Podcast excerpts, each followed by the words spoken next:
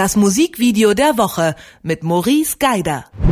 Gebrauchsgegenstände, die spielen eine zentrale Rolle in unserem Musikvideo der Woche. Aber diese Gegenstände sind keinesfalls einfach nur leblose Objekte, sondern haben in der Regel zwei Beine, zwei Arme und meistens auch Haare auf Kopf und Brust.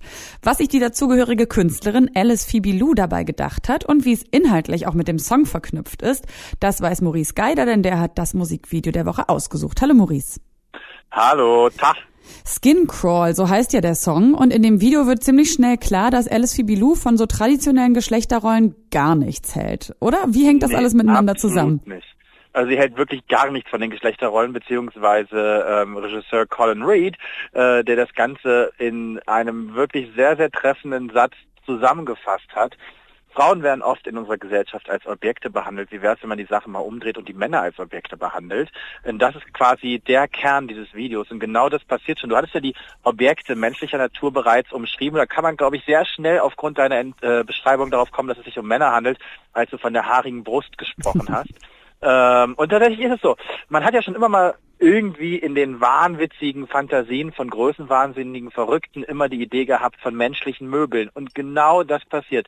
Alice Phoebe Lou geht in diesen komplett kargen Raum. Das könnte auch irgendwo in Berlin-Prenzlauer Berg eine frisch sanierte Wohnung sein. Und da ist ein Tuch, das zieht sie weg und man denkt vielleicht, dieses Tuch bedeckt irgendwie eine Couch. Ja, aber diese Couch besteht aus Männern in Unterhose. Mhm. So wie alle Möbel in dieser Wohnung. Und nach und nach wird so ein bisschen das Perfide darin immer klarer, weil es sich nicht nur um irgendwie eine Couch oder mein Bücherregal, sondern auch um Aschenbecher und um Blumenkübel, alles vom Mensch, vom Mann gehalten, geformt und getragen handelt man kriegt richtig Mitleid, mhm. wenn man das so sieht. Da gibt es so ein paar Szenen, wo sie sich so ein Joint dreht und den auch noch im Aschenbecher, geformt von zwei menschlichen, oder in dem Fall muss man ja sagen männlichen Händen, ausdrückt, der Blumenkübel, das Bücherregal.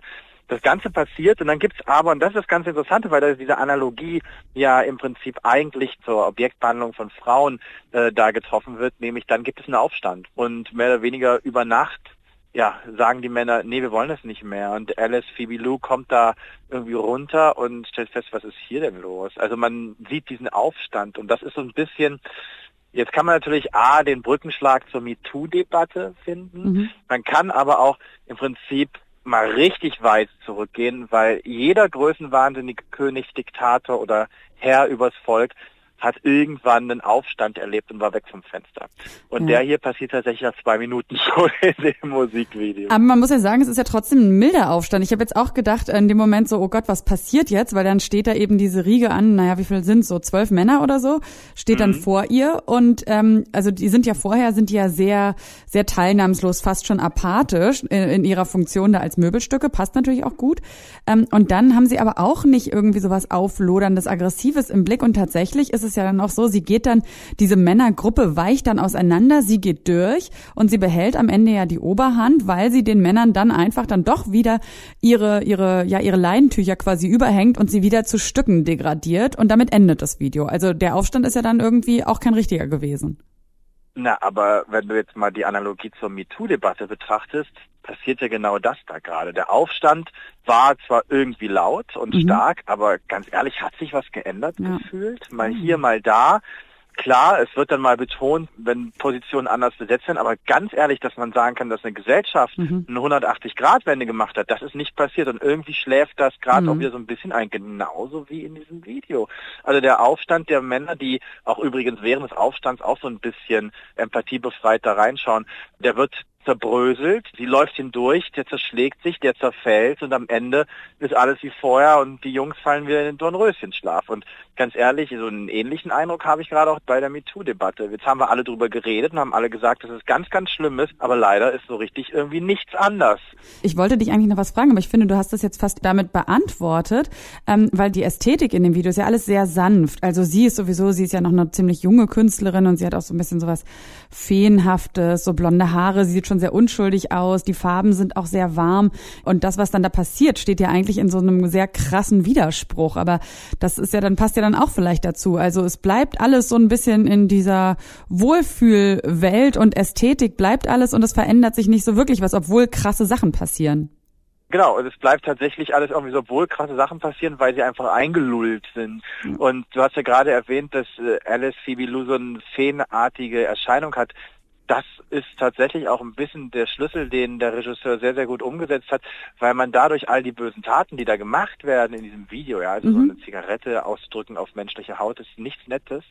Das nimmt man ihr so leicht ab und das verzeiht man ihr irgendwie so, weil sie halt so unschuldig daherkommt. Und mhm. ähm, das finde ich ganz schön in Szene gesetzt. Und das passt übrigens dann auch, du hast gerade die Farbgebung angesprochen.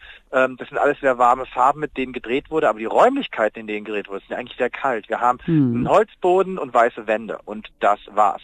Die Jungs, die tragen weiße Unterwäsche äh, und Alice Fibilou, die trägt schwarz. Das ist also alles sehr nüchtern, sehr neutral gehalten. Macht aber auch wieder insofern ganz äh, viel Spaß, weil dadurch das Ganze, du hast ja auch schon die Ästhetik gerade angesprochen, so einen, so einen ganz bestimmten sehr schönen, cleanen Look, den ich ja sehr, sehr mag, äh, dazu bekommt. Wenn wir uns jetzt mal äh, vom Inhalt entfernen, sieht das Ganze halt auch einfach wunderschön aus. Ja. Selbst wenn Leider. die zwölf Jungs da das, ja, das, das das Sofa bilden und sie darauf schläft. Das sieht leider alles sehr, sehr schön aus. Und auch da kann man dann wieder den, äh, den Strich rüberziehen zur MeToo-Debatte all das, worüber gesprochen wurde, all die Rollen, die besetzt wurden, all die Charaktere, die gespielt wurden, so einseitig, ähm, so klischeehaft sie sind, sie waren ja irgendwie immer ganz interessant und unterhaltsam und schön.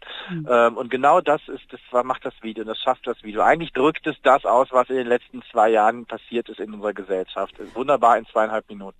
Und ist das nur, ist das eine Gesellschaftskritik oder ist das auch eine persönliche Geschichte, die Alice Fibilou damit erzählt? Also sie erzählt es ja persönlich, es ist ihr Text. Also sie erzählt ja in dem Text auch von der Objektifizierung der Frau und das wird dann einfach umgedreht tatsächlich in dem Video, was man dort sieht. Ich würde jetzt kein, ich, was ich jetzt nicht unterstellen wollen würde, ist eine Generalabrechnung mit der MeToo-Debatte und ihre Folgen und ihre Nachhaltigkeit. Das würde, glaube ich, ein bisschen zu weit gehen. Aber ich glaube, die Gedanken, die sich damit auseinandersetzen, die spiegeln sich auf jeden Fall hier in der Umsetzung seitens von Alice Fibilou, aber auch des Regisseurs wieder. Definitiv, definitiv. Ich habe noch gelesen, dass äh, Alice Fibilou auch wirklich eine persönliche Erfahrung hatte, dass sie nämlich mal wohl K.O.-Tropfen verabreicht wurden und dass sie das auch in dem Song, also in dem Text behandelt. Man kann natürlich sehr, sehr viel rein interpretieren. Ich bin kein Fan davon, ähm, zu viel rein zu interpretieren, aber wenn du dir mal genau die Gesichtsregungen anschaust, also nicht nur von den Jungs, die da ausgenutzt werden, sondern auch von ihr, das Ganze ist verdammt befreit von Mimik und Gestik an mhm. vielen Stellen. Die Symbolkraft ist sehr, sehr hoch in dem Video, aber im Gesicht passiert nicht sehr, sehr viel. Man hat halt das Gefühl, dieses Video passiert die ganze Zeit unter einer gewissen Betäubung, irgendwie einer gewissen ja, das ist so, da ist jemand nicht ganz da. Und genau das passt ja dann quasi auch zu dem, was im Text geschildert wird, zu dem, was sie selber erzählt ja. über die Erfahrung, die sie da auch wiederum in den Text reingearbeitet hat. Das Ganze kommt da zum Ausdruck, ja, absolut. Benutze die Männer, wie sie die Frauen benutzen. So könnte wahrscheinlich der Untertitel von Alice Fibiluse neuem Video Skin Crawl lauten. Und mit Maurice Geider, unserem Musikvideospezialisten, habe ich darüber gesprochen. Vielen Dank, Maurice. Bis dahin, tschüss. Das Musikvideo der Woche mit Maurice Geider.